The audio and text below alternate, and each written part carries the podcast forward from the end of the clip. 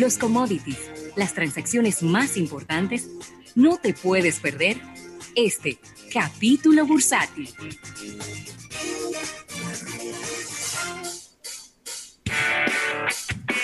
Bueno, Rafael, y agradecer al Banco, Banco Popular, a tu lado siempre, por este capítulo bursátil eh, del día eh, de hoy. Y... Mira, Ravelo, y, entrando inmediatamente en informaciones, Dale. Del, Delta Airlines anuncia que ha perdido unos 6.251 millones de dólares en la primera mitad del año por temas de pandemia. Eso es mucho. La compañía redujo su actividad en casi un 95%, lo que derivó en los resultados eh, muy alejados de ganancias que estuvo para este mismo periodo, pero en el año 2019, que fueron de 2.173 millones de dólares a favor de esta importante aerolínea estadounidense. Estos 6.251 millones de dólares es la pérdida de este primer semestre y de verdad que esto ha sido un duro dolor de cabeza para los ingresos operativos de, Delta que alcanzaron eh, un nivel importante el año pasado de manera positiva, inclusive lo comentábamos en el 2019 en Almuerzo de Negocios, que estábamos en, una época de oro para las líneas aéreas, eh, independientemente de que como, como, consumidores no estábamos de acuerdo con muchas medidas y con, y con muchos temas, pero ellos...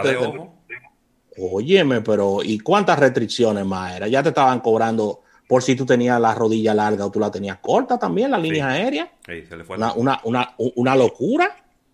Y ellos están anunciando estos números, ¿sabes? Muy negativos. Y por supuesto son parte de este importante plan de rescate de las líneas aéreas estadounidenses, que ya yo no me acuerdo cuánto es el número que se propuso de la cantidad de miles de millones de dólares que hay que meterle a la línea aérea, Robert. Olvídate, de eso. ¿Eh? Olvídate, de eso, que, eso es complicado.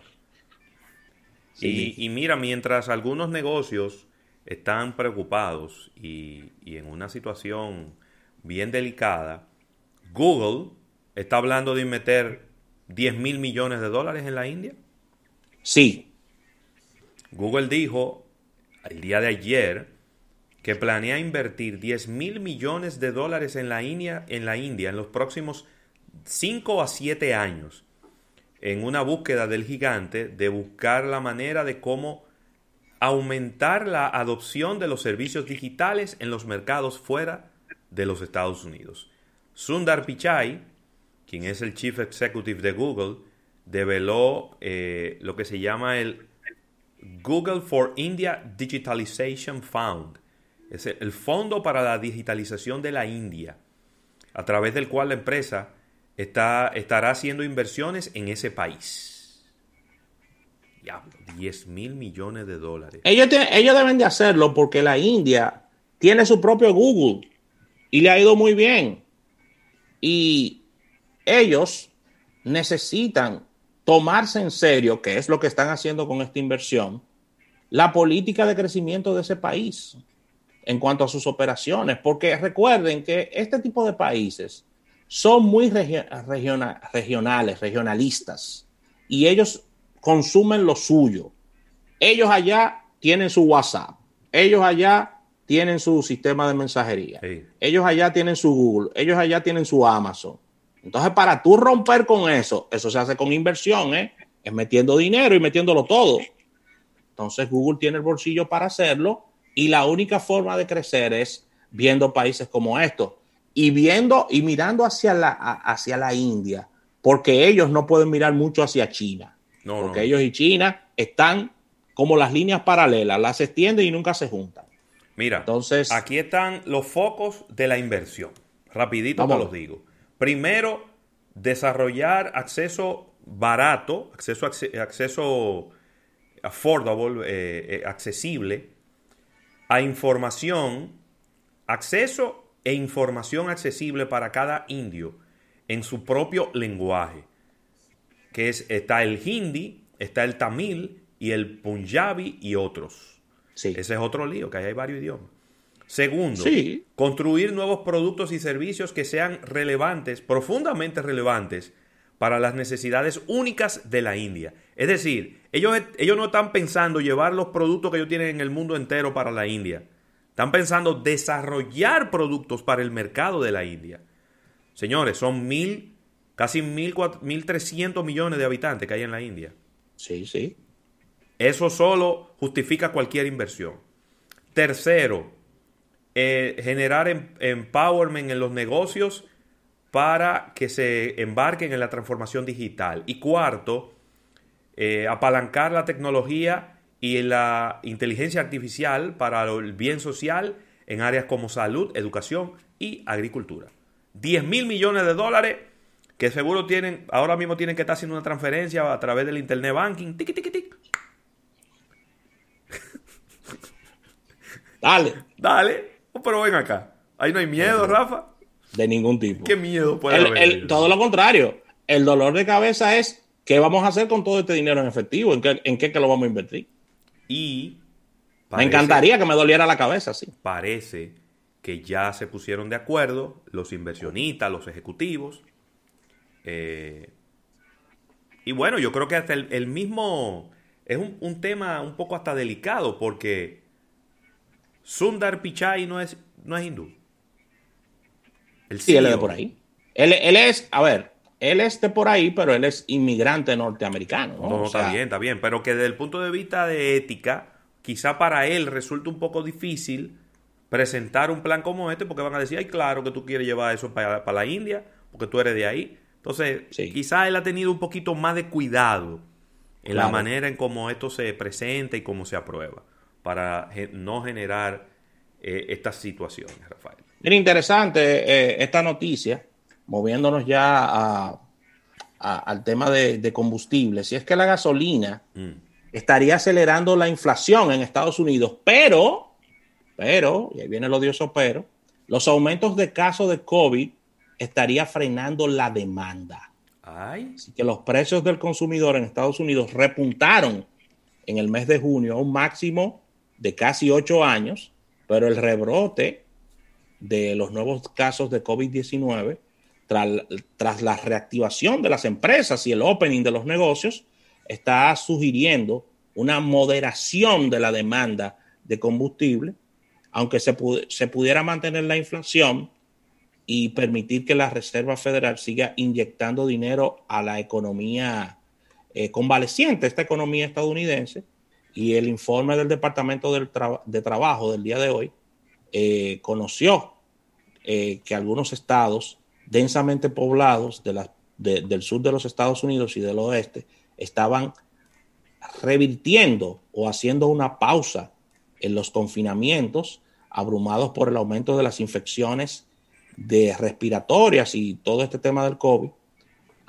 por ejemplo, California anunció una serie de restricciones importantes a los negocios. Ravelo, no sé si pudiste ver al gobernador que eh, una serie de, restricciones y de multas a negocios y a personas eh, en, el estado de California, que se disparó también, hubo un rebrote allá. Bueno, de, de 50 estados de la Unión Americana, en 35 han aumentado significativamente los casos de coronavirus. Míralo ahí, míralo ahí. Está complicado, complicado, complicado.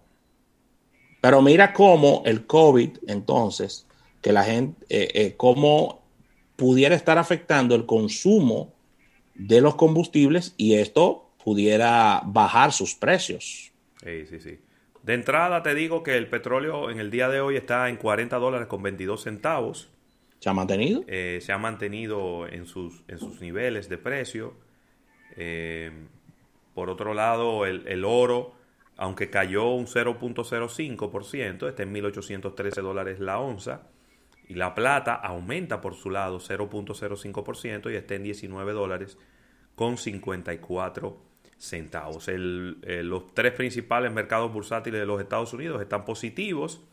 El Dow Jones tiene un 1.44% positivo, que son 376 puntos, y se coloca en 26.462. El Nasdaq está en un 0.25% positivo, 10.416, y el Standard Poor's 500 un 0.70% positivo, 3.177 en este momento. Los tres índices bursátiles están positivos y ahí. Eh, Qué bueno. Generando bonanza. Generando bonanza. Claro, claro que sí.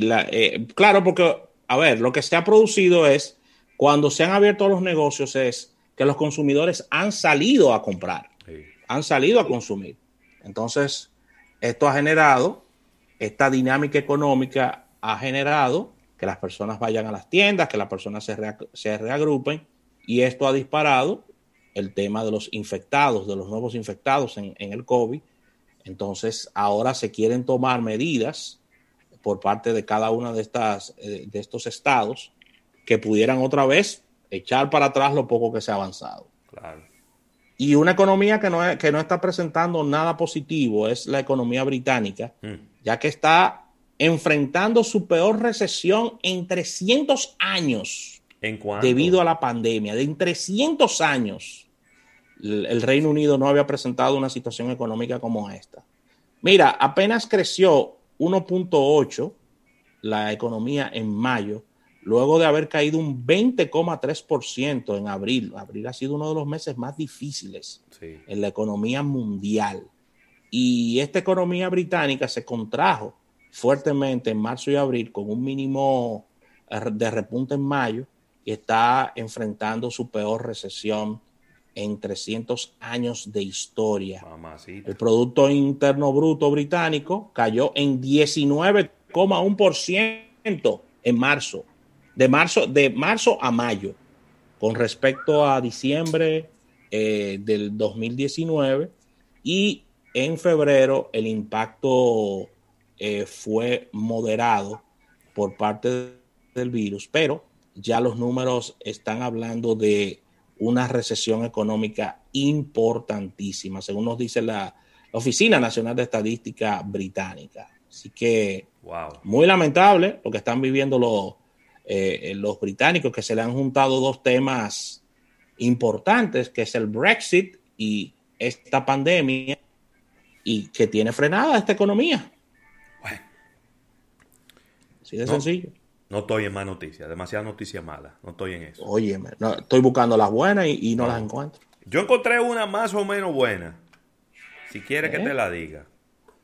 Económica, pues, Dice. Porque yo.